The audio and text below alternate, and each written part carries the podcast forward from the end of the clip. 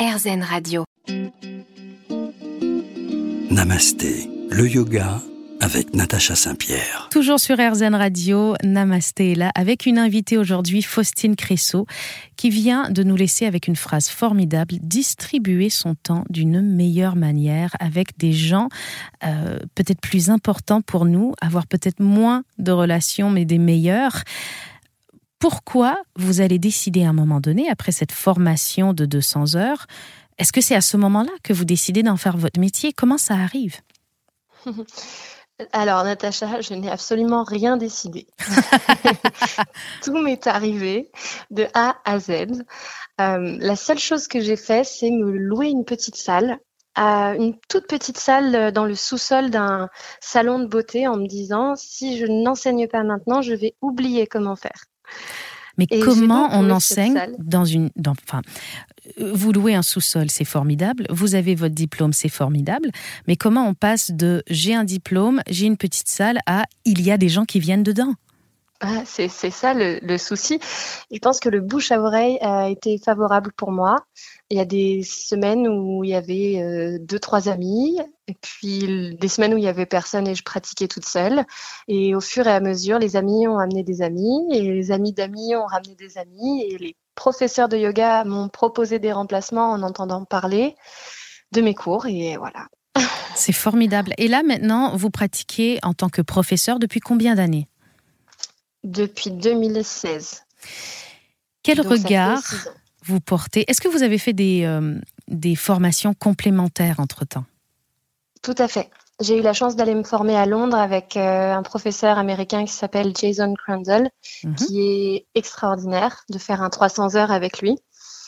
Euh, ainsi que d'autres toutes petites formations, mais qui m'ont bien aidé, voilà, pour, pour en fait m'améliorer en tant que professeur. Quel regard vous portez aujourd'hui avec l'expérience et avec 300 heures supplémentaires de formation où on étudie beaucoup plus l'anatomie et la philosophie du yoga sur la professeure que vous étiez au départ?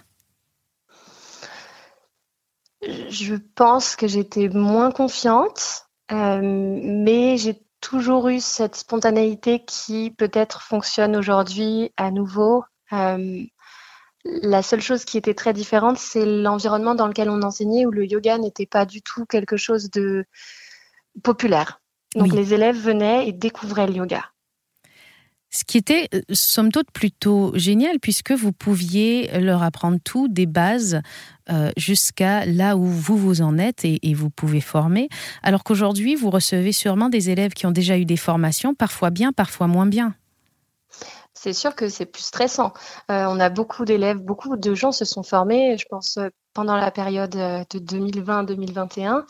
Mhm. et on a énormément de très jeunes profs qui viennent aussi prendre nos cours. Hum, j'aime cette relation avec les débutants qui nous permet d'aller de la base jusqu'à quelque chose qui va être vraiment dans la progression. Mhm. Et c'est ce qu'on essaye de faire avec des élèves avancés aussi. Je pense que la transmission reste la même sur une échelle différente. Est-ce que c'est plus difficile d'avoir un élève débutant, un élève intermédiaire ou un élève confirmé devant soi quand on est professeur? C'est paradoxal. Un élève débutant, c'est beaucoup plus difficile parce qu'il ne connaît rien et qu'on n'est pas dans une discipline sportive où on montre normalement les postures. Donc pouvoir expliquer à quelqu'un qui ne connaît rien comment placer son pied avant et son pied arrière, c'est un concept. Oui, parce que euh, pour tout le monde, c'est pas évident tout ça. Pas du tout. Vous avez beaucoup de monde qui, qui appréhende donc cette notion de proprioception, de perception de son corps dans l'espace, avec euh, la nouveauté. C'est très nouveau pour la majorité d'entre nous qui n'avons pas été éduqués jeunes à appréhender notre corps dans des postures à droite, gauche, euh, haut, bas, genoux tendus, genoux pliés. Finalement, on aide les gens à s'approprier leur propre corps à travers les postures de yoga? C'est exactement ça. Je n'aurais pas pu mieux dire.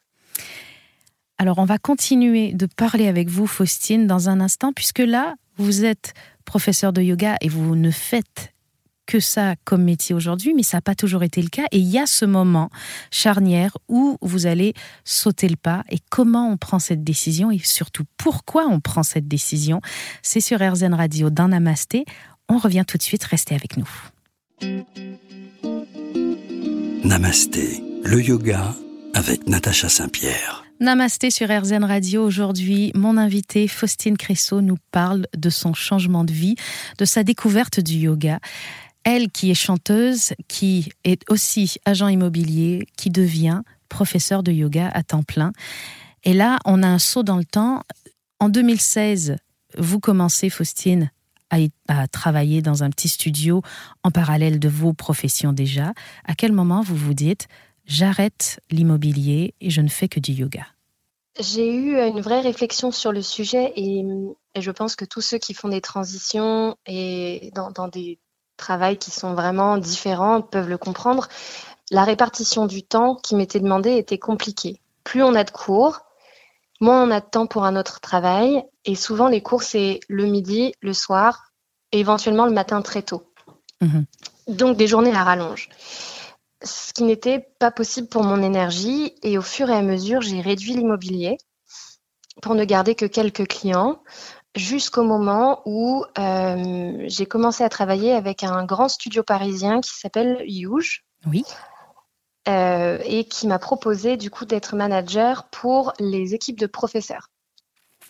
Alors, grande responsabilité quand on devient manager de d'autres professeurs et surtout euh, grosse prise de risque, euh, soyons très terre à terre, puisque le yoga nous apprend à vivre pour nos envies, pour nos passions et pour notre spiritualité, mais reste malgré tout qu'on a tous besoin de se loger, de payer un loyer et de se nourrir. Quand on fait ce choix-là, est-ce qu'on a peur?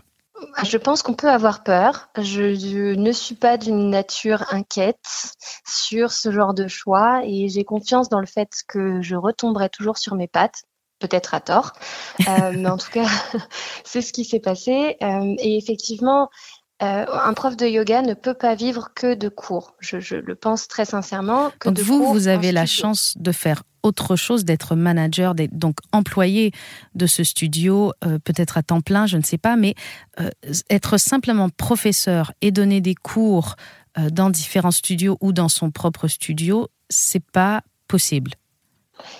Juste en studio, c'est vraiment compliqué pour pouvoir en vivre puisque l'énergie et la rémunération de ces cours-là sont particulière.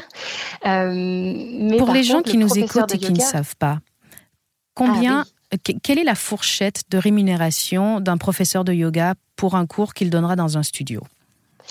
Alors à Paris, puisque c'est très différent en fonction des endroits où on est, mhm. la rémunération moyenne est de 40-50 euros par cours. Donc, à 40, euh, on va dire 45 euros, à 45 euros par cours, ce professeur euh, va devoir donner un nombre euh, incalculable de cours pour réussir à, avoir un revenu minimum fixe correct. Et c'est ce prix-là, peu importe le nombre d'étudiants dans la salle ça dépend des studios et ça dépend de la politique de rémunération. Avec le Covid, je pense que tout le monde est revenu à quelque chose d'assez euh, flat. Donc, on reste vraiment sur, euh, sur une, un prix fixe euh, auquel il faut déduire, bien sûr, les charges d'auto-entrepreneur. Tout à fait, puisque la, la plupart des professeurs sont auto-entrepreneurs et, on ne le dit pas assez souvent, doivent aussi prendre eux-mêmes une assurance. Tout à fait. Le professeur, en revanche, peut varier un petit peu ses activités et, euh, complémenter ses cours par des cours en entreprise qui sont un petit peu mieux rémunérés, par des ateliers, des cours particuliers. Voilà. Quel est le prix en région parisienne d'un cours particulier en moyenne de yoga? Tout dépend de l'ancienneté du professeur. D'accord. et de sa gourmandise. ok. La fourchette est très large alors. La fourchette est très large. Je dirais que le minimum d'un professeur formé et euh, compétent devrait être 60 euros d'un professeur très jeune. Euh, jusqu'à, j'ai pu voir que certains professeurs pouvaient facturer 150 euros. 150 euros le cours privé euh, d'une heure environ. Tout à fait.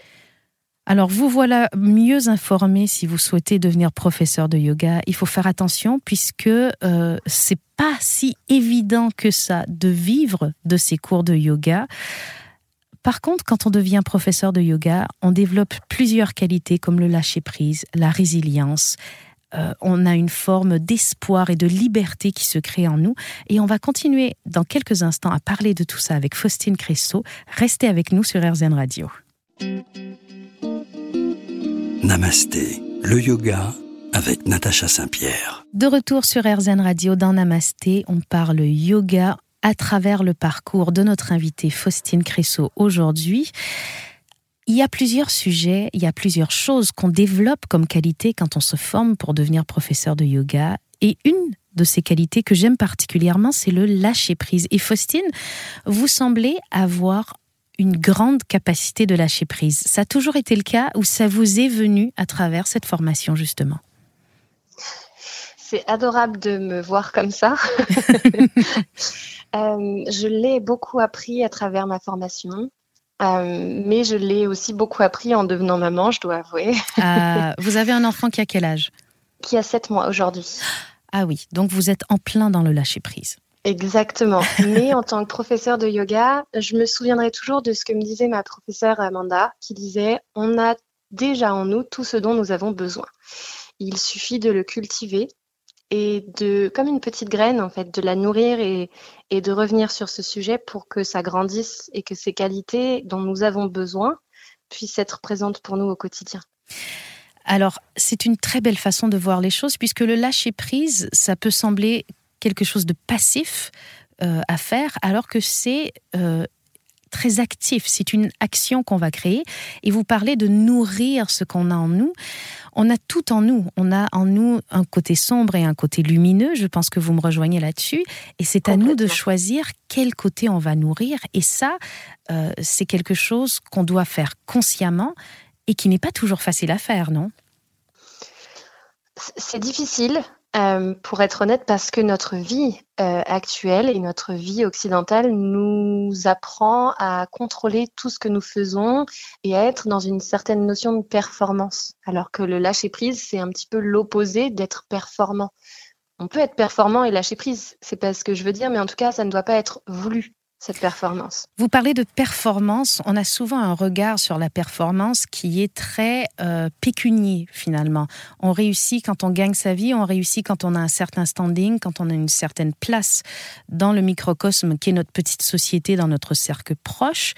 Euh, qu'est-ce qui est pour vous la performance maintenant avec le recul? Hum, C'est la question du moment euh, pour moi et je suis revenue à qu'est-ce que je peux faire tous les jours pour aider les gens autour de moi à se sentir mieux à la fois dans leur vie, dans leur corps et dans leur choix. Et est-ce que vous avez euh, peur de vous perdre dans cette espèce de, de, lâcher prise, dans cet endroit où on veut faire plaisir aux autres? Euh, Parce que je reviens aux bases du yoga, aux bases des sutras de Patanjali. Euh, comment on fait pour donner euh, mais donner que ce qui est juste, ne pas se vider. C'est connaître ses limites qui va aider à pouvoir donner de manière généreuse et ouverte sans dépasser ce qui, au bout d'un moment, va nous faire défaut. Vous nous parliez, euh, pendant la pause, on parlait ensemble et on parlait du risque de burn-out chez les professeurs de yoga qui vont vouloir évidemment donner beaucoup parce que euh, c'est formidable tout ce qu'on apprend et on a envie de le partager, parce qu'ils ont besoin de travailler pour gagner leur vie.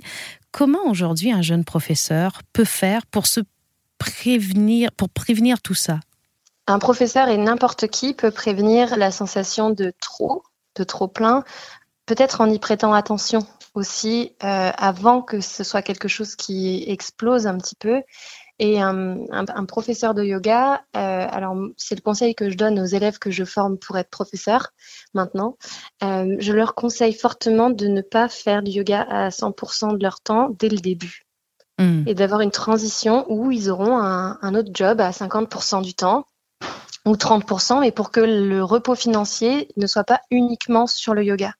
Est-ce que de ne pas poser tout notre repos financier sur le yoga nous permet euh, justement de, de, conserver la passion qu'on a pour le yoga? Est-ce qu'on risque pas d'entacher un peu cette passion si, euh, si ça devient euh, notre gagne-pain? Alors là, Natacha, c'est une question aussi pour vous et que vous connaissez probablement bien, mais quand on chante, c'est le, le, même principe. C'est que ces métiers passion, s'ils ne servent qu'à nous ramener de l'argent pour payer notre loyer ou nous donner à manger, vont devenir quelque chose de frustrant au bout d'un moment, puisque le but ne sera pas celui de, donner et de transmettre euh, de manière euh, dénué de but, dénué de, d'attachement. Hmm. je comprends tout à fait ce que vous dites et on revient sur ce sujet juste après ceci sur RZN Radio.